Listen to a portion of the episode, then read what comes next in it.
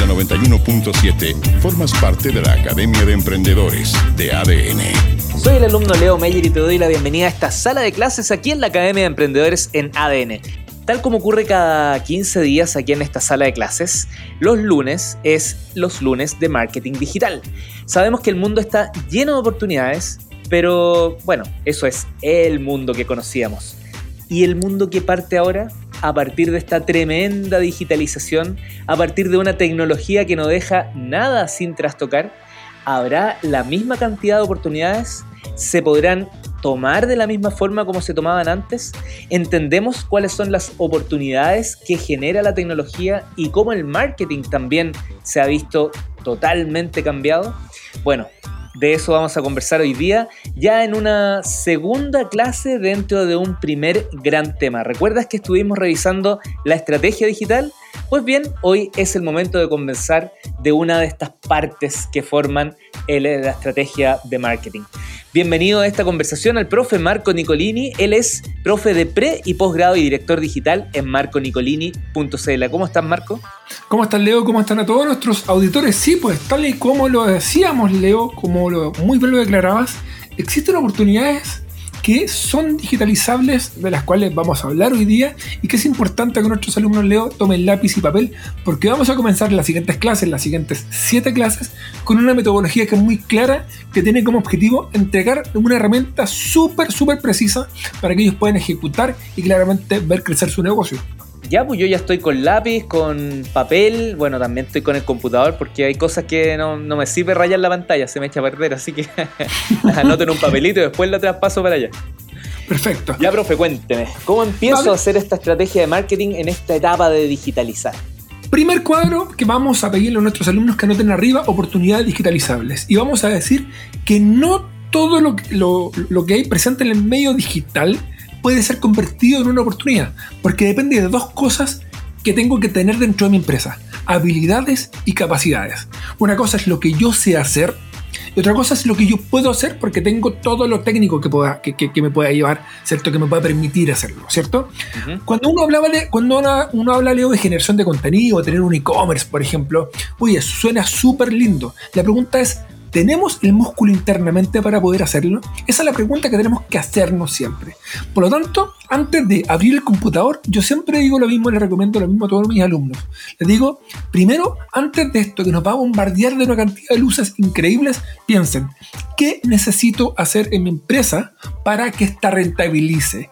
¿Qué oportunidad tengo que ir a buscar? Porque te acuerdas, Leo, que el viernes pasado, de manera bien extra, eh, como, como fuera de lo común, porque estábamos recuperando una clase, hablábamos justamente de este análisis de entorno Ahora, ¿cierto? Vamos a hablar de cómo yo voy a aprovechar las oportunidades del entorno digital que necesite aprovechar para aprovechar y para, para llegar a mi objetivo de manera más clara, de manera más eficiente y eficaz.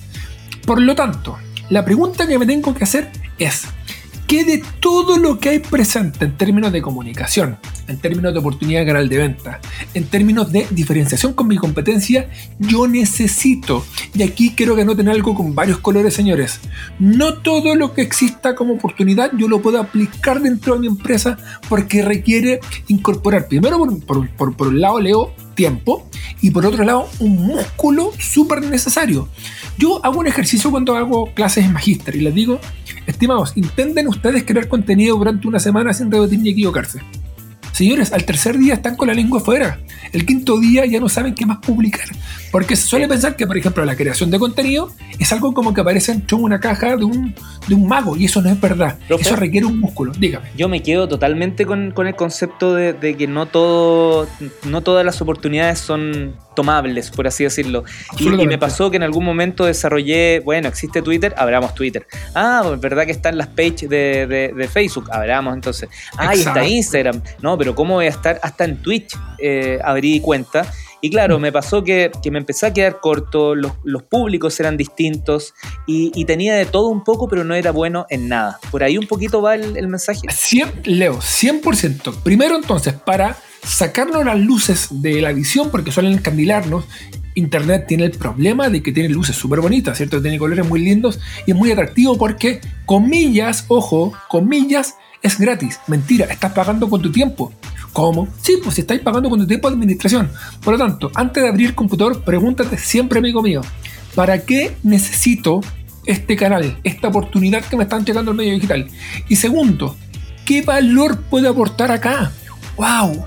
¿Y qué valor? Y tercera pregunta, ¿y qué valor puedo aportar acá que le aporte a mi negocio? Si te das cuenta, leo una conversación bien bonita. Porque por una parte está hablando qué le puedo aportar al cliente, pero por otra parte, ¿qué, qué, valor le puede aportar esto a mi empresa? Mm. Por ejemplo, voy a generar contenido súper interesante en Instagram, por ejemplo. Interesante desde el punto de vista del posicionamiento. Pero la pregunta es, ¿cómo apoya eso a mi negocio? Le estoy entregando a mis clientes 25 ebooks al mes puta, pero súper bueno, con una tasa de descarga increíble. Espérate. Ya, pero ¿cómo lo estamos monetizando? ¿Cómo estamos convirtiendo a este cliente en un comprador? No solamente, ¿cierto?, en un descargador de contenido. Por lo tanto, como tú muy bien decías, abrir el canal de comunicación es súper fácil. ¿eh? Yo digo, le digo a, mis alumnos siempre, son a lo max, como máximo 30 clics. Pero ¿qué viene después? ¿Cómo lo mantenemos? Por lo tanto, entendamos la respuesta en la siguiente. Y la pregunta que nos vamos a tener que hacer es, ¿cómo esto le aporta a mi negocio? Entonces, arriba, reglo número uno, dentro de nuestra plantilla que nos estamos creando, uno, ¿cierto? ¿Por qué tengo que estar aquí? Segunda, la segunda pregunta que vamos a responder, cómo aportó el cliente y tercero, cómo esto me ayuda a alcanzar los objetivos de manera mucho más eh, eficaz, ¿cierto? Y en, y corto tiempo. ¿Por qué, Leo? Porque si nos damos cuenta que el canal tradicional sigue siendo más efectivo, ¿por qué estoy en el mundo digital? O sea, aquí, oye, si la digitalización, chiquillos, no es su palo per se, eh, esto, por favor, métaselo en la cabeza. Eh, no es una obligación. O sea, yo, el ejemplo que siempre pongo, Leo, como una empresa que hace rodamientos de eh, ferrocarriles porque tiene que estar en el mundo digital. O sea, sí, podríamos conversarlo largo y tendido, pero no es quizás el canal principal. Entonces, cuando la, cuando la digitalización se toma como un valor por el simple hecho de ser digital, estamos en un tremendo problema. Súbete al tren de la tecnología con los rodamientos. No, no. No, pero te das cuenta. Que estar, sí es cierto. Como, como, como que no, no, no caigamos en la moda. Tengo una, una, situación que a lo mejor puede servir como, como ejemplo o mal ejemplo, da lo mismo. Ahí, ahí lo aclara usted, profe, pero, pero creo, me parece interesante comentarlo. Yo tenía tres, cuatro productos, servicios, literalmente, si son servicios, disponibles para comprarlos a través de internet. Y la verdad es que a veces vendía uno, a la otra semana vendía el 2 y el 4, después vendía de nuevo el 1 y el 3, pero, pero no, nada descollaba mucho. Hasta que me di cuenta que los otros tres, habían tres de esos cuatro, que, que siempre iban a requerir que yo estuviera, que yo explicara, que yo desarrollara la idea y me, me, concentré en solo uno, dejé la oferta de uno y, y, le digo, profe, hasta el día de hoy he vendido mucho más a través del canal internet ese servicio eh, versus los otros tres, concentré y la gente que llega a mi sitio web ve solo ese servicio y no se pierde en otros cuatro. Eh, ahí quizás hay un, hay un ejemplo de cómo Absolutamente, quise aprovechar la oportunidad, lo quise hacer todo y me di cuenta en realidad aprendí y, y me servía para un solo servicio, para un solo tipo de público. Bienvenido al mundo de la multicanalidad estratégica. Ah. Así se llama eso, Leo. Mira. mira.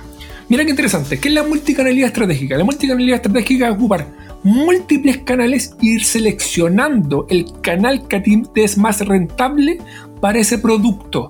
Anoten ahí, amigos. Modelo de negocio es la forma en la cual una empresa obtiene sus resultados. Obtiene es rentable. ¿Qué es este mínimo servicio, cierto? La multicanalidad rentable. Muy sencillo, tiene que ver con seleccionar en qué canal de comunicación vas a comunicar, valga la redundancia, lo que estás comunicando para obtener un eh, eh, eh, valor o, obtener ciertas utilidades. Y esto es súper interesante. ¿Por qué? Porque la utilidad matemáticamente es igual a ingreso menos costos. Por lo tanto, muchas, muchas veces nos enfocamos en cobrar caro. O no, cobremos lo más posible. Estimados, disminuyamos los costos. Si el problema de esto no es que tú estés cobrando muy barato o muy caro, el problema es que tenéis costos muy altos.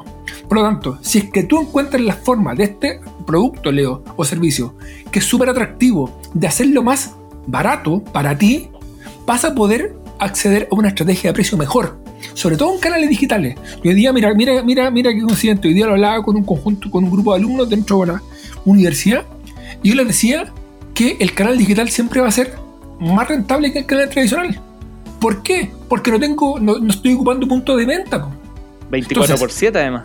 Exactamente, exactamente. Con bots que me pueden, cierto, que me podrían responder de manera mucho más rápida algún tipo de solicitud a algún cliente.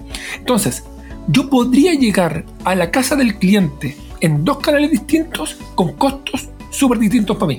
Entonces, e, esa conversación, Leo, que forma parte de la estrategia, tiene que ver con justamente la clase de hoy día. ¿Cuáles son las oportunidades digitalizables que yo puedo insertar dentro de mi empresa? Entendiendo que, ¿cierto? Puedo abaratar costos. ¿Lo necesito? Sí, para adentro. Puedo eh, mejorar mi presencia. ¿Lo necesito? ¿Sabes que no? ¿Sabes que yo no necesito mejorar mi presencia porque esa la, por ejemplo, la gestión a través de canales tradicionales? Entonces no lo hagas. Esa queda afuera. ¿Puedo, aprovechar la globalización? Oye, Leo, abrir un e-commerce que te vea todo el mundo puede ser un tremendo, tremendo, tremendo error. porque te pueden. Dígame. Sí, nos queda segundos. Quiero dejar abierto el, próximo tema, que es el plan de acción. ¿Qué vamos a encontrar ahí? En el plan de acción vamos a encontrar cómo, estas oportunidades, Leo, que acabo de descubrir, yo las pongo dentro de un papel para primero poder priorizarlo de manera correcta, Segundo, asignar recursos de manera correcta. Y tercero, en un tiempo y en la forma que para mi empresa sean rentables. Oiga, ocupé una plana y media, así que trate de no pasar tanta materia, pues, profe. Pero esa es la idea, entregarle siempre, Leo querido, eh, tremenda herramienta a nuestros emprendedores porque sabemos que hoy día lo necesitan más que nunca. Así que desde que hay emprendedores siempre será igual. ¿Hay más información en marconicolini.cl? Sí, y también te la voy a mandar a ti para que lo tengas en leomeyer.cl para que lo puedan descargar. Ya pues, profesor Marco Nicolini, muchas gracias por ser parte de la Academia de Emprendedores y por la clase de hoy.